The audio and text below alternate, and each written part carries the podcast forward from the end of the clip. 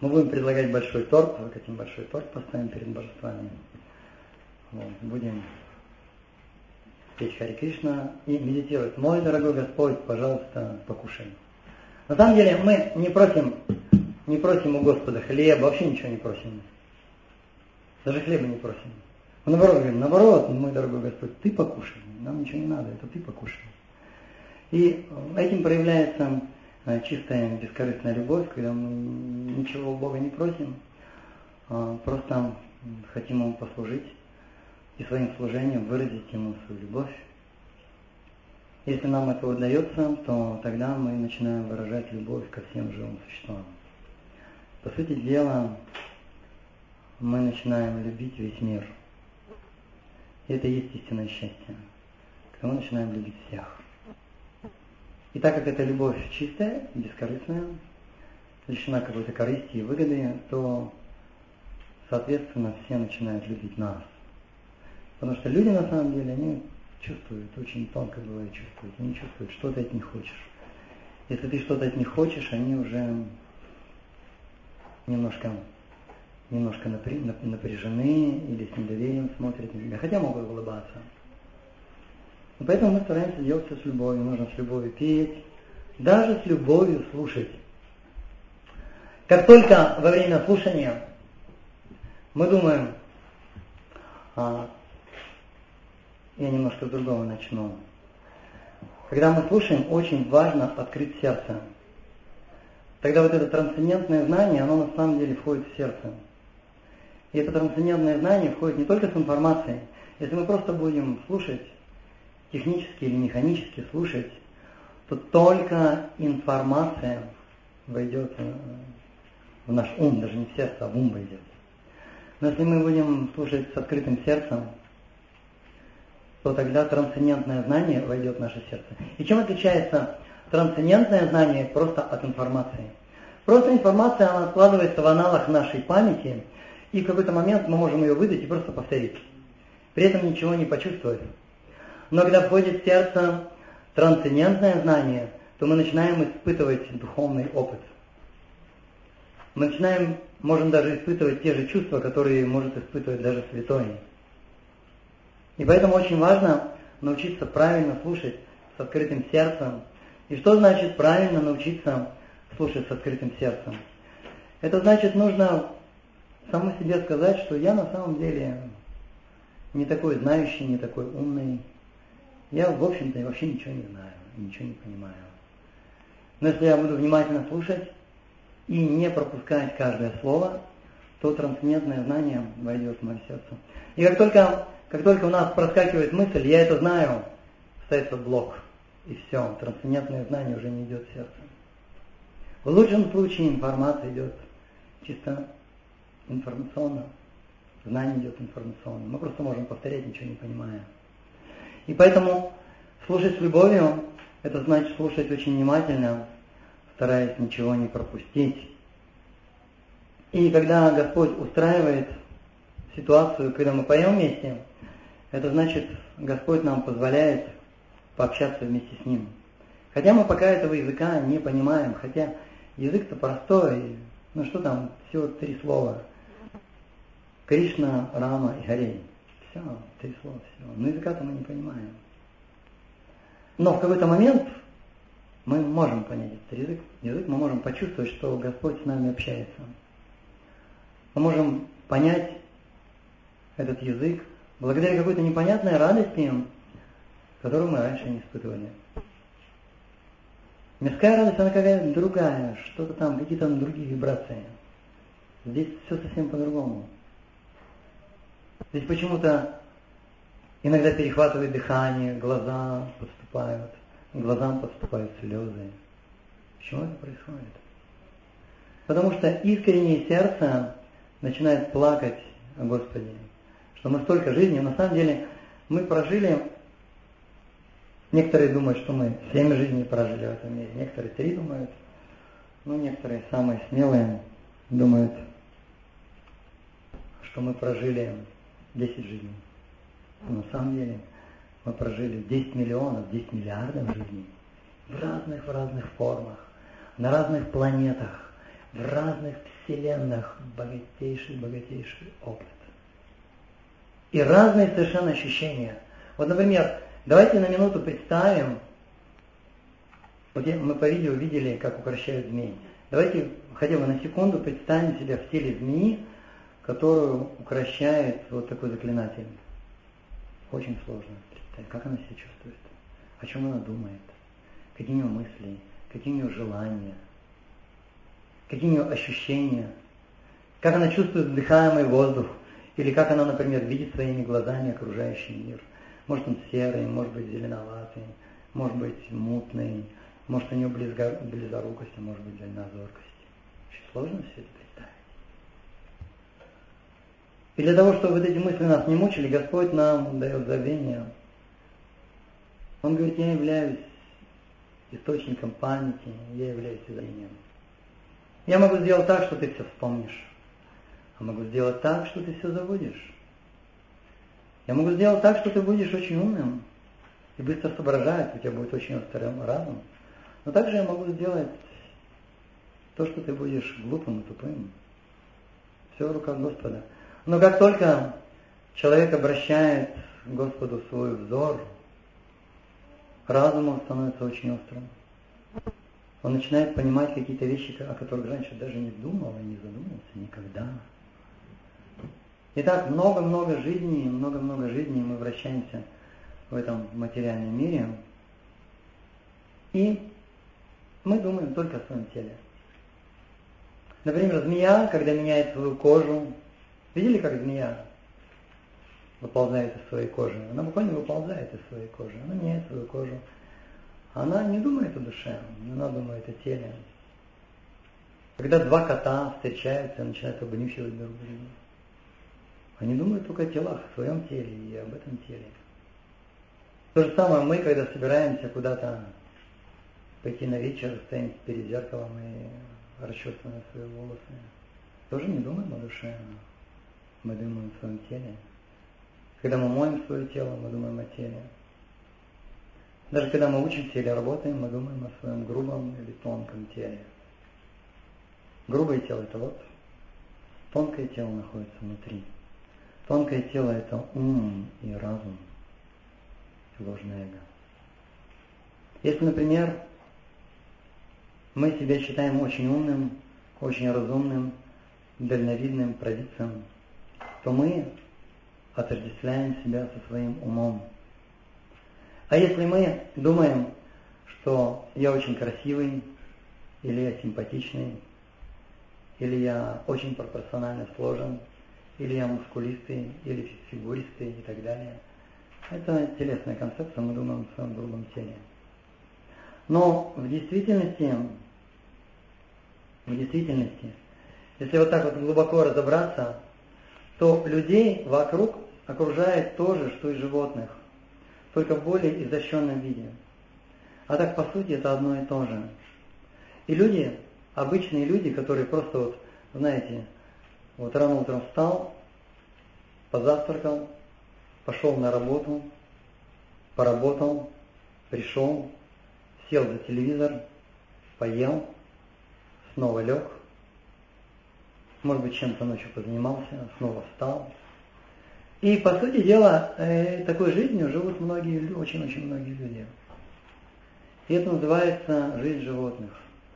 Жизнь животных состоит из еды, совокупления, обороны и сна. Вот и все. Скажите, ну мы же работаем, мы же учимся. А зачем мы работаем, зачем мы учимся? А мы работаем для чего? Для того, чтобы получить удовольствие. Правильно? Или для того, чтобы получить несчастье. А? Для чего мы работаем? Если честно. Для того, чтобы получить какое-то удовлетворение, получить какую-то радость, получить какое-то счастье. Вот для этого мы работаем. А в чем состоит счастье обычного человека? Это для того, чтобы у него был хороший дом, где было хорошо, можно было поспать. Не под деревом, а в доме в хорошем, где была мебель. Чтобы у него был противоположный пол, с кем он мог наслаждаться. Чтобы у него была хорошая еда, очень вкусная, хорошая еда. Есть каждый день перловую кашу. Человек к этому стремится. И к этому же стремятся животные. Но у животных условия примитивнее. Намного примитивнее. Если у человека, если у человека квартира, то у животного нора. Если у человека кровать, то у животного в лучшем случае какая-нибудь соломенная подстилка. У человека жена, у волка волчица. У человека ребенок, у волка детеныши. И волк то же самое делает, бегает, работает. Вот волк, например, ловит какое-то животное, например, оленя или косулю, он сразу же его съедает. Не переваривая, быстро хватает кусками съедает. Он быстро бежит к своей норе. Бежит к своей норе, потом половину он отрыгивает, и это съедает волчица. И кормит своих волчат, а он остальное переваривает. Он тоже работает. Он тоже работает, чтобы прийти в свое логово, вот, чтобы поесть со своей волчицей, чтобы зачать детенышей. То же самое, только просто примитивно. Вот и все. И почему же люди так поступают? Потому что вот эти вещи, еда, сон, секс и оборона. Да, оборона, кстати. Зачем людям нужен дом? Чтобы их никто не тревожил, чтобы вообще никто не беспокоил. Люди сейчас делают по несколько затворов. Дверь в квартиру, потом дверь на этаже, она тоже закрывается, запирается. Еще в подъезде запирается дверь. А сейчас еще дальше пошли. Ворота делают. И там тоже через ворота не так-то просто пройти, там охрана стоит. Почему? Нужна оборона, чтобы нас никто не беспокоил, чтобы мы спокойно жили. И эти четыре признака, еда, сон, секс, оборона, это не относится к душе. Душе это совершенно не нужно. Она не имеет к этому отношения. Это относится просто к телу. И поэтому прежде всего, конечно, нужно заботиться о теле. Понятно, его нужно мыть, его нужно питать, это понятно, чтобы жизнь в конце концов поддерживать. Но люди забывают о душе и совершенно не заботятся о душе. Это все равно, что, знаете, несколько примеров можно привести. Это все равно, что как ребенок, любимый ребенок, но мы его забрасываем, мы не ухаживаем за ним. Мы его не кормим, не одеваем, не моем. Или, например, например, другой пример. Представьте человека, который носит одежду и стирает ее, периодически гладит ее, но при этом совершенно не следит за телом, никогда его не моет, никогда не чистит зубы. Или есть пример такой птица в клетке. Птица живет в клетке, и представьте, она очень красиво поет, но хозяин ее не кормит. Он просто мусор убирает из клетки, чистит просто клетку. Я помню, в детстве у нас жила канарейка. Канарейка поет как соловей, очень красиво поет по утрам. Соловей ночью поет, канарейка утром поет. Очень красиво поет. И мы эту канарейку кормили только пшенкой, и все, больше ничем. Оказывается, ей нужно, нужно разнообразие, какое-то разные корма, ну просто пшенкой кормили. И не заботились о ней. И в какой-то момент, однажды утром я услышал, что она не поет. Она уже не поет. И она сидит нахохлившаяся такая. И через несколько часов она оставила тело просто, вот и все. И точно так же, когда мы не заботимся о нашей душе, наша душа тоже умирает. Она умирает. И как мы можем почувствовать, что душа умирает? Это можно почувствовать тем, что мы начинаем все больше и больше скорбеть, все больше и больше страдать, все больше и больше разочарований, депрессий. В конце концов, уже и жить не хочется.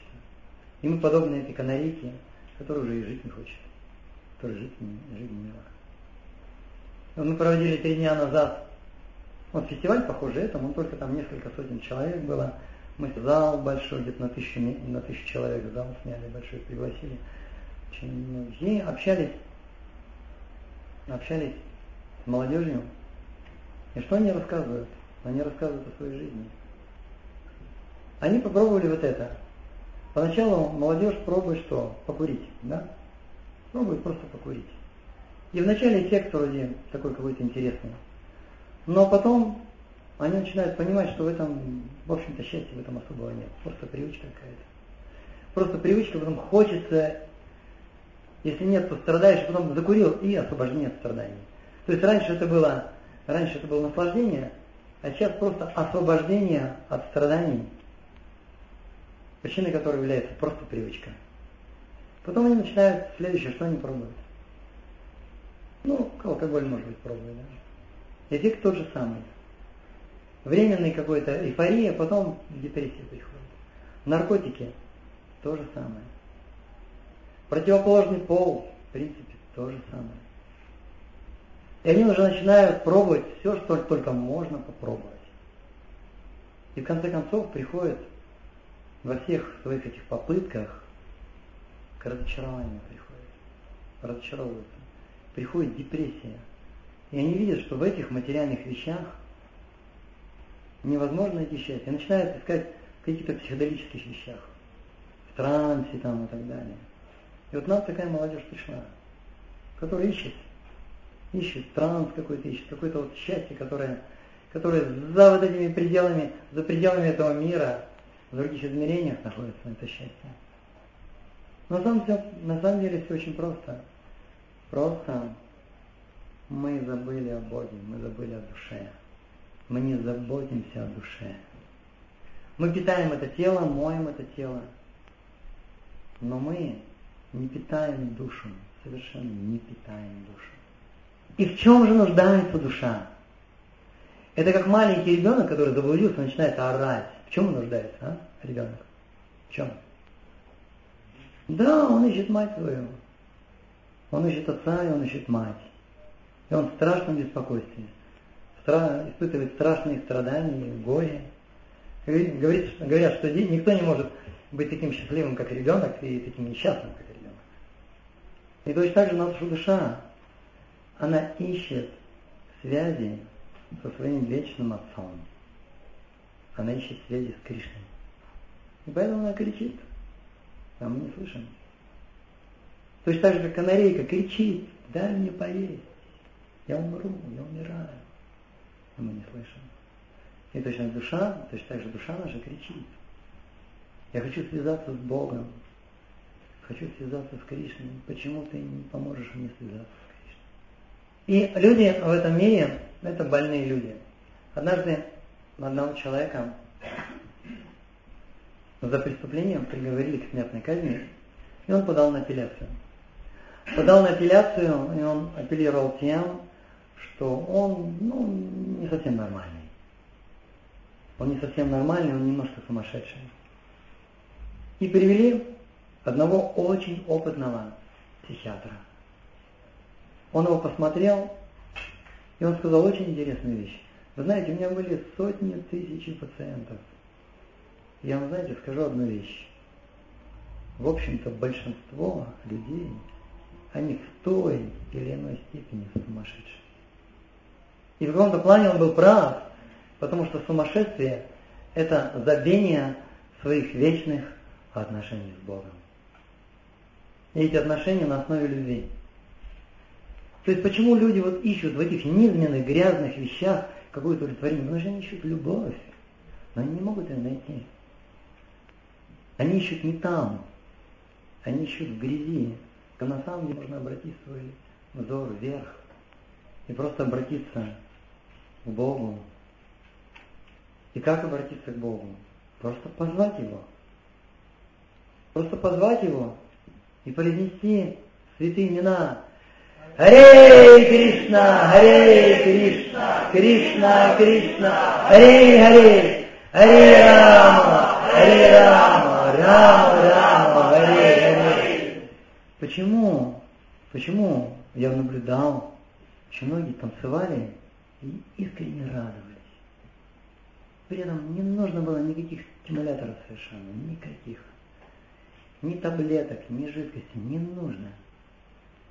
Вы, вы, вы только вспомните, придешь в обычную компанию, там люди не начинают танцевать, пока не примут чего-нибудь крепкое. Они не могут танцевать. Если они без этого начинают танцевать, все ними начинают смеяться. И они себя тоже чувствуют по-идиотски, неловко чувствуют себя, странно очень чувствуют. Неестественно. Потому что жизнь неестественна. Это неестественно.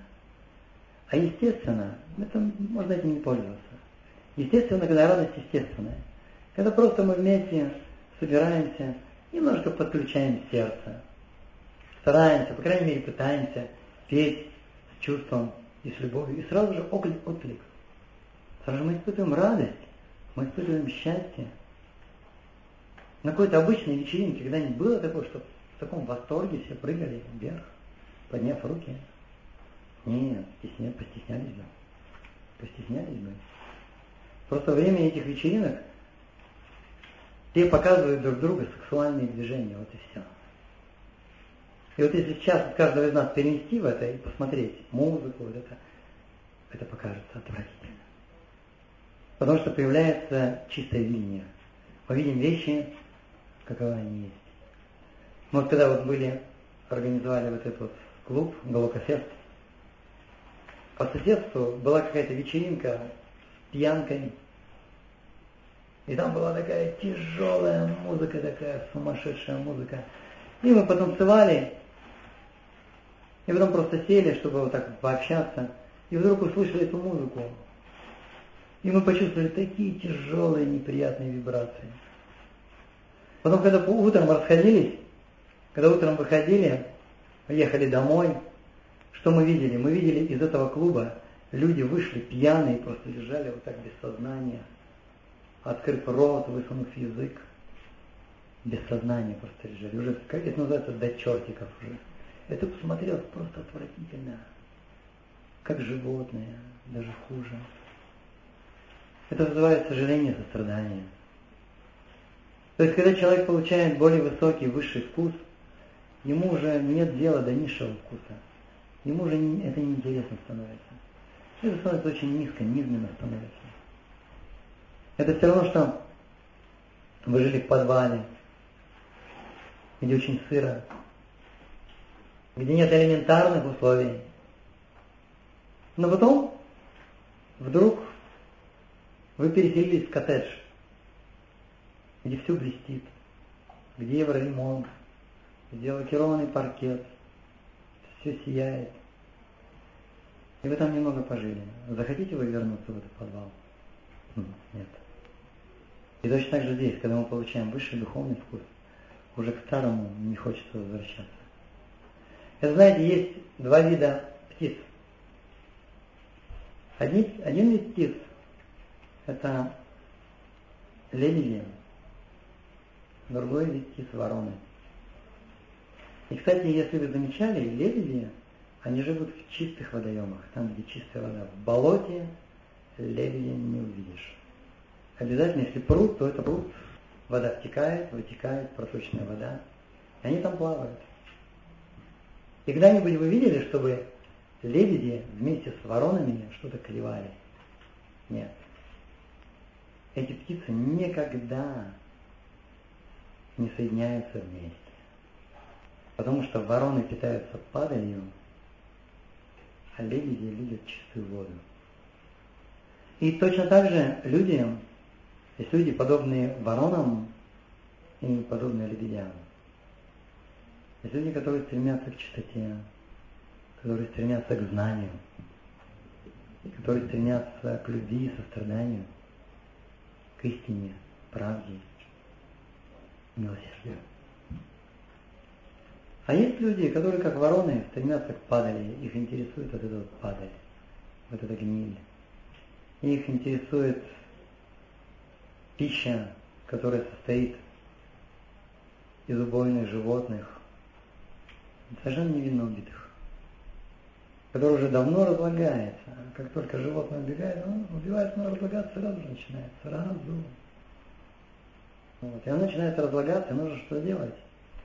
Нужно это разложение как-то нейтрализовать, и оно начинает пихать, что-то туда не пихает, чтобы остановить, чтобы оно до конца уже не разложилось, пихают это все. И люди вот эту тухлятину едят, подобно воронам и свиньям. И при этом они думают, что они счастливы. И они думают, что они наслаждаются. А человек, который подобный лебеди, ему это противно, смотреть даже на это противно. Не то, что это есть. Или пить вот это, становится противно. Он просто это не может принимать. У него все чистое, и он просто принимать даже не может. Даже запах неприятный. И на самом деле лебеди могут стать воронами. Я имею в виду людей. Люди, подобные лебедям, они могут стать воронами. Если начинают общаться с подобными воронами. Они перенимают их качества, перенимают их привычки, в конце концов перенимают их желания. И, в общем-то, меняется мировоззрение, меняется жизнь. И в то же время те, кто подобны воронам, они могут стать лебедями. Если они все-таки будут общаться с теми, которые подобны лебедям. Тогда у них появятся более, более чистые привычки. И мы говорили о том, что нужно заботиться о душе. И что такое заботиться о душе? Мы говорили о том, что люди больные в этом мире. Очень много больных людей. Эта болезнь называется авидия. На санскрите это переводится невежество. Просто дремучее невежество. Просто нет элементарного знания. И поэтому они не знают, как правильно действовать. Как заботиться о душе. И забота о душе состоит в том, что мы делаем две вещи. Больной человек, больному человеку нужны две вещи. Первое это что? Чтобы он выздоровел. Лекарство, да. Лекарство нужно. Ну как без лекарства? Человек заболел. Лекарство нужно, правильно. И второе, что нужно еще? Диета. Диета, да. Второе нужно диета. Например, когда человек простыл, ему ни в коем случае нельзя есть сладкое. Его поют вот этим, знаете, чаем с малиновым вареньем, где очень много сахара. Ну, малина, она может полезна, но сахар он вреден. И человеку нельзя, на самом деле, нельзя кисломолочного нельзя, сладких булочек или тортиков нельзя, нельзя. Потому что происходит изменение в организме, слизь появляется и процесс останавливается. Невозможно вылечить. Нужна какая-то хотя бы элементарная диета. Люди, современная медицина не понимает этого. Древняя медицина знает, что нужна правильная диета. И когда это будет, лекарство и диета, человек очень быстро выздоровеет. И точно так же для души нужны две вещи. Это лекарство и нужна диета. И лекарство, это нужно связаться с Богом. Это лекарство. И как связаться с Богом очень просто. Просто звать Его и все. И связываемся. Мы его зовем, он приходит, и мы связываемся. Очень просто. А как его зовем? Повторяем святые имена, что мы делаем. Вроде такая веселая вечеринка, но при этом какой духовный прогресс. А на других вечеринках веселье и полная деградация. Вот и все. Мы занимаемся тем же, но процессы абсолютно разные. Один процесс придавливает, другой процесс возвышает. И что такое диета? Диета это очень просто. Это для начала нужно стать вегетарианцем, перестать есть мясо, рыбу, даже яйца мы не едим. Конечно, постепенно приходит, можно не резко это делать. Вот мы не принимаем интоксикаций никаких. Сейчас очень много людей, которые, которые чисто благодаря разуму, на основе разума уже как-то не хотят этого. Видят, что в этом смысла нету. Мы не занимаемся развратом, незаконным сексом, не участвуем в азартных играх. Это является диетой. Даже если у нас есть какая-то привязанность к какому-то из этих запретов, ничего страшного. Когда мы повторяем Святое Имя искренне, с любовью, мы в какой-то момент начинаем чувствовать вот этот тухлый запах, запах трупа или запах яда. Реально начинаем чувствовать. Был когда-нибудь опыт такой, а? А, поднимите руку, опыт такой был. Когда дома начинают варить. Такой запах вообще. И они его не замечают. Она противная, аж вырвать хочется, потому что этот запах, он, ну реально, берут трупы, варят.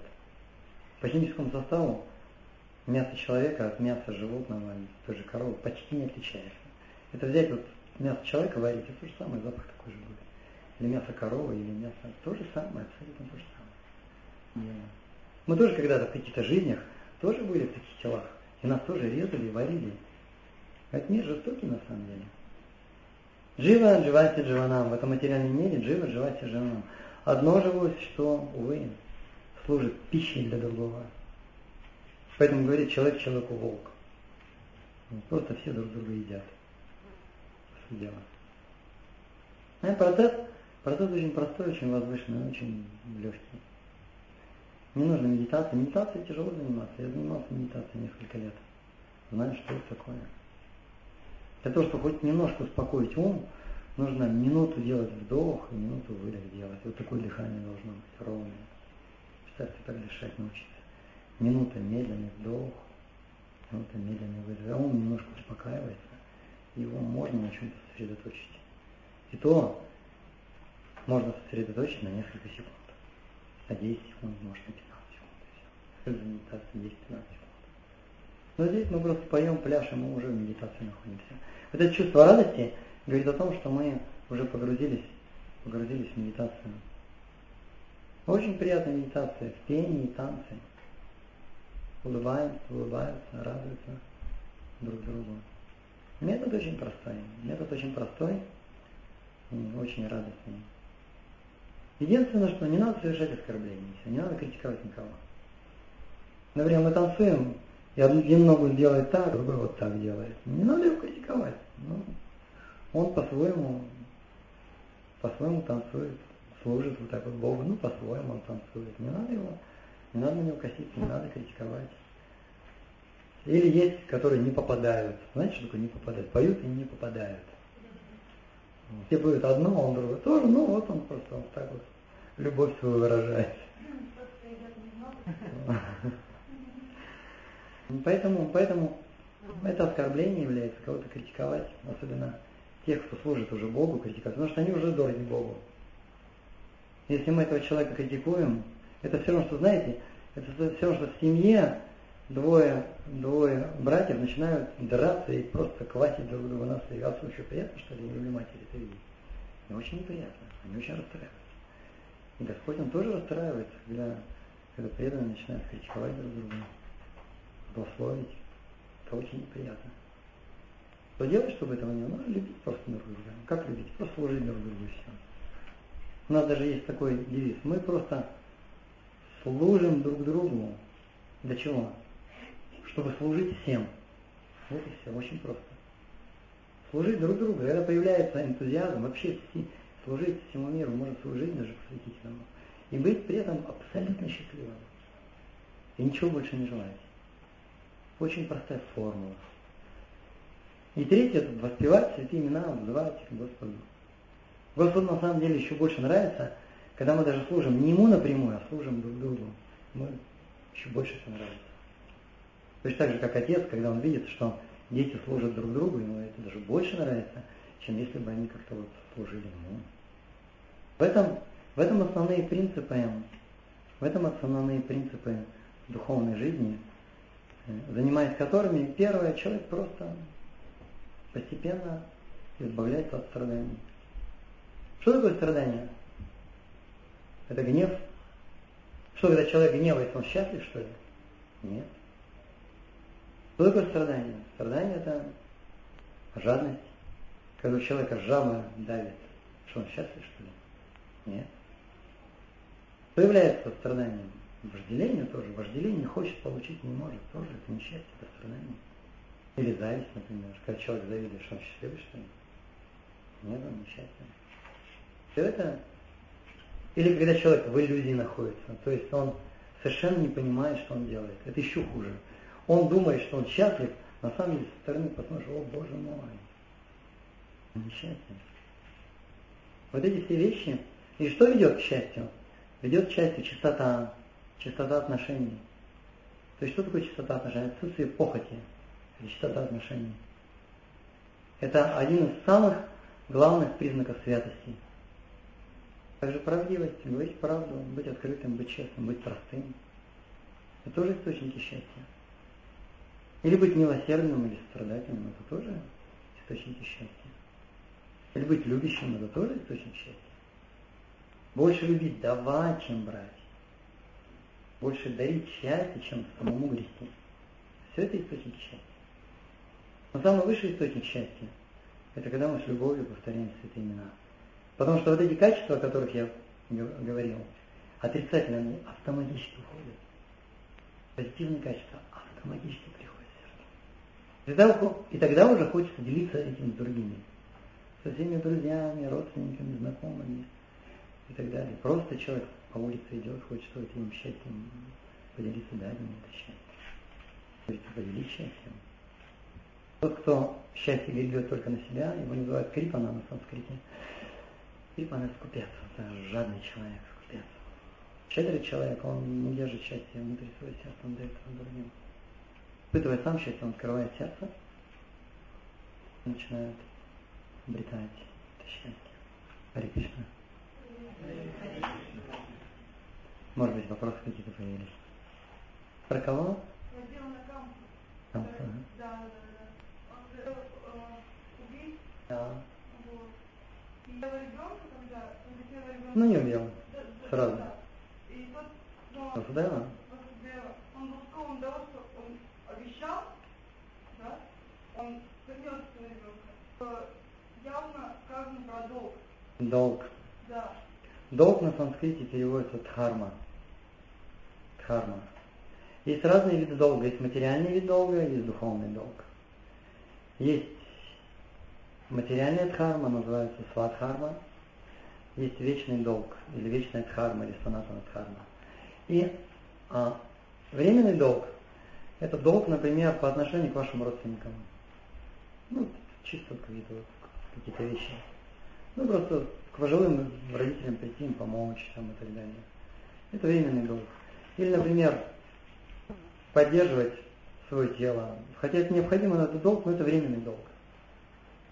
И так далее. Таких долгов очень много. Если так дальше пойти, то мы должны, полубогам должны, за то, что они нас кто снабжает? Конечно, Господь снабжает, но через кого? Через полубогов. Светом, например, воздухом, водой там, и так далее. И поэтому многим предкам мы должны, очень много, очень многим мы должны. Это называется свадхарма, или долг перед всеми живыми существами. Родителям мы должны. Если кто-то нас обучал, мы тоже должны. Если кто-то что-то нам дал, или выручил нас, мы тоже ему должны. Смотрите, сколько много долгов. Но санатан дхарма, карма переводится не только как долг, но переводится как вечное состояние живого существа, вечное его качество, неотъемлемое качество живого существа. И неотъемлемое качество – это вечный долг, это и есть любовь к Богу. Вот и все. Это вечный долг. И поэтому, поэтому Васудева, это был очень продвинутый преданный, очень, это был святой. И поэтому, и поэтому он понимал, что восьмым ребенком у него родится Верховный Господь. И если он не будет отдавать детей своих, как обещал этому демону Канце, то Канца просто убьет его жену, и все. И как тогда Господь явится в лоне его жены? Может, он, конечно, явится, может, в другом месте, но уже не явится. И поэтому он, с одной стороны, он молился очень Господу, чтобы Господь что-то сделал. И он давал этих детей. И этот Канц, он их убивал. На самом деле эти дети, они в прошлой жизни были демонами. И они заслуживали вот такой вот смерти, при рождении быть убитыми. Потому что они были проклятыми, там целая история была, они тоже дело, дело вот так вот наделали, эти демоны. Поэтому это не просто так все. И долг, истинный долг, это развить любовь к Богу. Развивая любовь к Богу, мы развиваем любовь ко всем живым существам. Что значит развить любовь, любовь ко всем живым существам? Это значит тоже дать им Бога, дать им самое ценное. Можем их накормить, дать денег, их это нормально. Но он потом пропьет эти деньги, и хорошо ли это или плохо, а? Хорошо это? Не очень хорошо. Но если дать ему Бога, то он поменяется полностью. Все его самые негативные, самые гадкие качества уйдут. Он может стать святым. Эта практика сильна тем, что она может самого последнего негодяя сделать самым возвышенным святым. В этом сила. Мы сейчас проводим эти клубы, и это действительно реальная альтернатива вот этим ночным клубам, где просто нашу молодежь просто уничтожают. Просто реально уничтожают ее. Включая ее к наркотикам, к разврату и так далее. Просто выжигают, уничтожают. И вот такая вот молодежь приходит к нам, которая уже попробовала все, которых, извините, но можно назвать последними негодяями. Но проходит месяц, другой, третий, и уже от этих, от этих гадких вещей ничего не остается. И наоборот, они обретают очень возвышенные вещи, очень возвышенные качества. Качество святого обретают. В этом сила, в этом сила религии, что она дает вкус к возвышенным вещам и отторжению от низменных вещей. В этом сила состоит. А если, например, ты ходишь в церковь, крестишься, исповедуешься, но при этом, но при этом, или в храм какой-то, но при этом продолжаешь держаться за свои дурные привычки, вот. и священнику жертвуешь, и священник потом, потом причащается, что это за религия? Это лицемерие. Не является истинной религией. Истинная религия – это та, которая приводит к чистоте. К чистоте поступков, к чистоте помыслов и даже к чистоте желаний. А желание глубже всего находится, очень глубоко всегда желание. Они в последнюю очередь очищаются. Потому что мы, например, мы, например, можем отказаться от когда-то любимого ликера, да, или еще каких-то вещей. Но в мыслях желания-то нет-нет, и просыпаются. Но истинная религия, она да, а даже от желания, даже не хочет ничего. Вот это сила религии. Может быть, какие-то вопросы? Да. Я слышала, что Да. можно пользоваться. Да. Бруспан говорил, что ругать материалистов. Вот, а для чего можно использовать вожделение? Что нужно? Использовать вожделение. Вожделение. Вожделение, оно трансформируется в двух направлениях можно трансформировать вожделение. Одна трансформация – это физическая трансформация. Это зачинать детей, которые станут преданными. Если вы в правильном сознании это делаете, то придет определенная душа, не уродливая душа придет, а возвышенная душа придет, которой вы поможете стать чистым преданным. И второй, второй путь. Если правильно следовать практике, но здесь более отреченный путь, то это вожделение трансформируется в любовь к Богу. Чисто благодаря практике, повторению мантры, оно трансформируется в любовь к Богу. Даже самое-самое такое самое примитивное животное вожделение можно трансформировать в очень возвышенное чувство любви к Богу. Это низменное чувство вообще ничего не станет. Есть какие-то вопросы? зашел о духовном имени, переходя в какую-то, Том имени, да? Которое, ну, как правило, э, человек, который становится в какой-то религии, да, он получает, там, так или иначе, ну, Имя получает может, имя какое-то получить. имя духовное, да. Но, Связанное со святыней, Да. с Богом. но вот э, такой вопрос возник, а когда при рождении человек получает имя, да, и многие, многих как бы крестят сразу, да, бывает, сразу крестят, да, ребенка. И он получает тоже как бы духовное имя. Само имя, оно вообще по своей природе, вот, которое человек при рождении получил, оно духовное или материальное? А, духовное имя, если оно связано с именем Бога, духовное имя. Потому что когда просто его даже зовут, люди просто зовут, но в его имя или входит имя Бога, или как имя Бога, все получают благо, все вокруг. И он сам получает благо, и родители его получают благо, все получают. Если это мирское имя, при рождении дано, даже при крещении дано, но оно не связано с именем Бога. Или хотя бы с великим святым, то блага никакого нет. Должно быть связано либо с Богом, либо с именем великого святого. Только мысль об этом святом, она уже очищает сознание. Тогда да. У нас очень многих имена, да, имена Бога, но есть приставка «дас». То есть мы не носим имя Бога, мы носим «дас», то есть слуга Бога. Но при этом имя Бога звучит. Все очищаются. Однажды была история такая. Был великий царь, это было давно, два миллиона лет назад. Был великий царь, его звали Джанака. И однажды к нему прилетел мудрец Нардамуни. В древние времена мудрецы могли путешествовать в пространстве, перемещаться в пространстве, без всяких самолетов, вертолетов и так далее. Со скоростью очень быстро. Со скоростью мысли могли перемещаться. Очень этот царь Джанака спросил его, скажи мне, пожалуйста, Нардамуни, что ты видел в этом мире? И он сказал, я недавно был на адских планетах и видел, как люди там мучаются. Вот представьте, вот одного человека начинает мучить, и он начинает кричать и стонать, как это скребет по сердцу, как это тяжело. А на адских планетах, представьте, таких сотни тысяч, и все стонут. Это невозможно выдержать это. Причем стонут очень жалобно, отчаянно. И он сказал, вот такие люди, вот такую вещь я видел. Стонут сотни тысяч. И тот говорит, я совершил очень много благочестивых поступков, я хочу их освободить. Они когда прилетели в ад, и что там, в аду, живые существа в тонком, в тонком теле, не в грубом теле, а в таком тонком, как привидение, в тонком теле находятся. И их там мучают, режут, жгут, разрывают на части. И так как это тонкое тело, потом все это заживает, срастается, и снова это делают. В грубом теле можно освободиться от этого, просто умерев, приняв смерть. Там нет этого страдают очень сильно. И этот царь Джанака очень проникся состраданием и сказал, я отдам все, все свои благочестивые поступки, лишь бы освободить вас. Они, Джанака, спаси нас.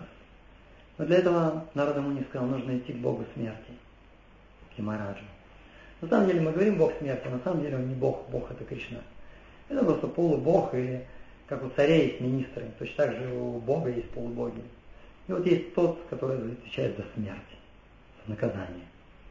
И вот они пришли к нему с Нардой Муни. И Джанака сказал, мой дорогой Марадж, Бог смерти, я готов поддать свои все благочестивые деяния за то, чтобы освободить их. И Мараш улыбнулся и говорит, ну давай перечисли свои деяния, что ты сделал. И он сказал, я провел такое-то жертвоприношение. Он говорит, это смешно, это мало я раздал столько-то пожертвований. Он говорит, нет, это мало. Я построил столько-то, вырыл столько-то колодцев, столько-то садов посадил, деревьев плодовых. Нет. И он сказал, я уже не знаю, что, я уже все перечислил. Что? Неужели ничего я так не сделал, чтобы освободить этих людей? И он сказал, м-м, один раз вспомни рано утром и встал, вышел на балкон, и балкон выходил на восток. И на востоке ты увидел, как поднимается прекрасное солнце. И ты вспомнил тех великих личностей, которые находятся в династии солнца. И ты просто произнес чистым сердцем одно слово «Рам». И вот этого достаточно, чтобы освободить всех этих грешников. Вот такова сила святого имени. Он могущество запомнить эту историю, когда вы оцените могущество святого имени. Когда мы с чистым сердцем просто зовем Кришна или.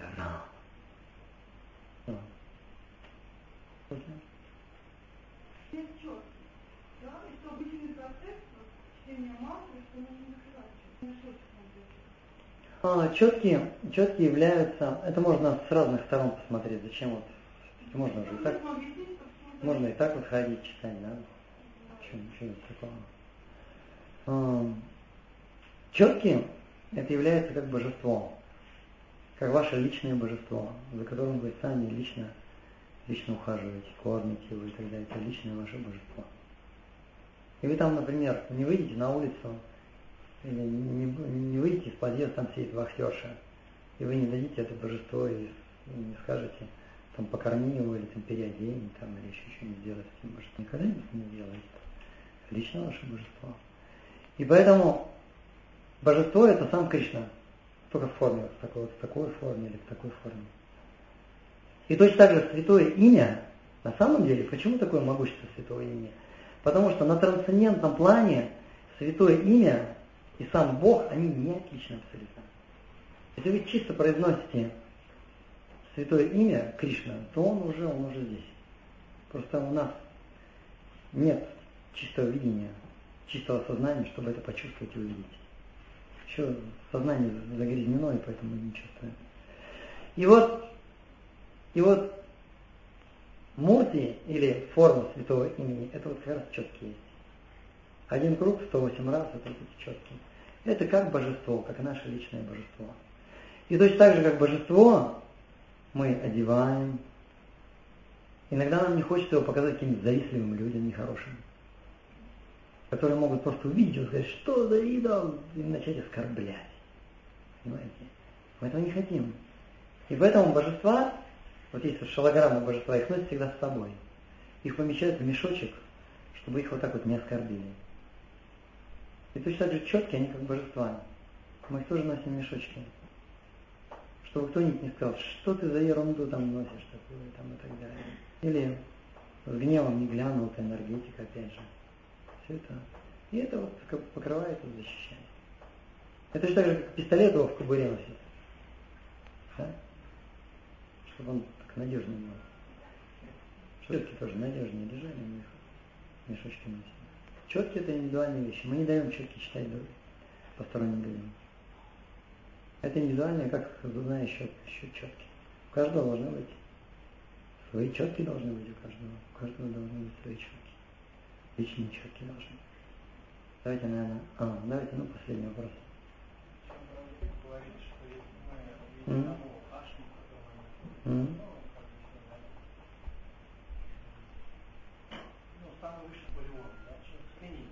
Считать себя Богом, да. Человек считает себя Богом. Вы можете смело бить их тапком по голове, если не будете... А здесь, знаете, здесь есть, здесь есть две, две как бы составляющие в этом есть. В любой личности есть две составляющие. Есть внутренняя составляющая, есть внешняя составляющая. И внешняя составляющая, вот, например, вы работаете, работаете, например, программистом. Вот это вот ваша внешняя составляющая. И с вами общаются как с программистом на определенном языке, на определенном сленге и так далее. Но если у вас еще личность, то, что у вас за душой лежит, это уже другое. И выражаем мы почтение чисто его статусу. Не ему лично, а чисто его статусу. А вот его как личность, так как он негодяй, можно тапком пару раз погладить по голове. А, и, и точно так же относится к святому. Есть внешние какие-то вещи. Например, гуру. Вот мы видим гуру какого-то, святой человек, духовный гуру, мы кланяемся ему, да. То есть мы выражаем ему внешнее почтение. У нее есть статус гуру, и вот этому статусу мы кланяемся. Но мы его толком и не знаем. Но с другой стороны, с другой стороны, может быть наш личный гуру, мы его очень близко знаем, и у нас личностные отношения. Очень близкие личностные отношения могут и мы можем уже быть ближе. Вот. Одно касается статуса, другое касается личности. С этой стороны противоположность. стороны. О, давайте на этом, наверное, закончим уже. Время много. Теперь нам там где-то я кичай, Жиганат Балдев Субадхар кичай, Нитай Гору Примананде.